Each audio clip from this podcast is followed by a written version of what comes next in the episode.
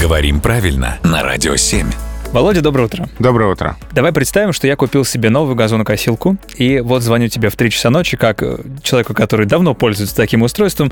Володя, помоги мне, не могу разобраться.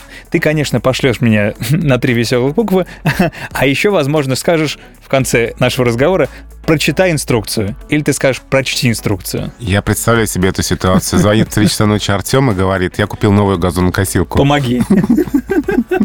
Это какой-то сценарий авторского кино какого-то.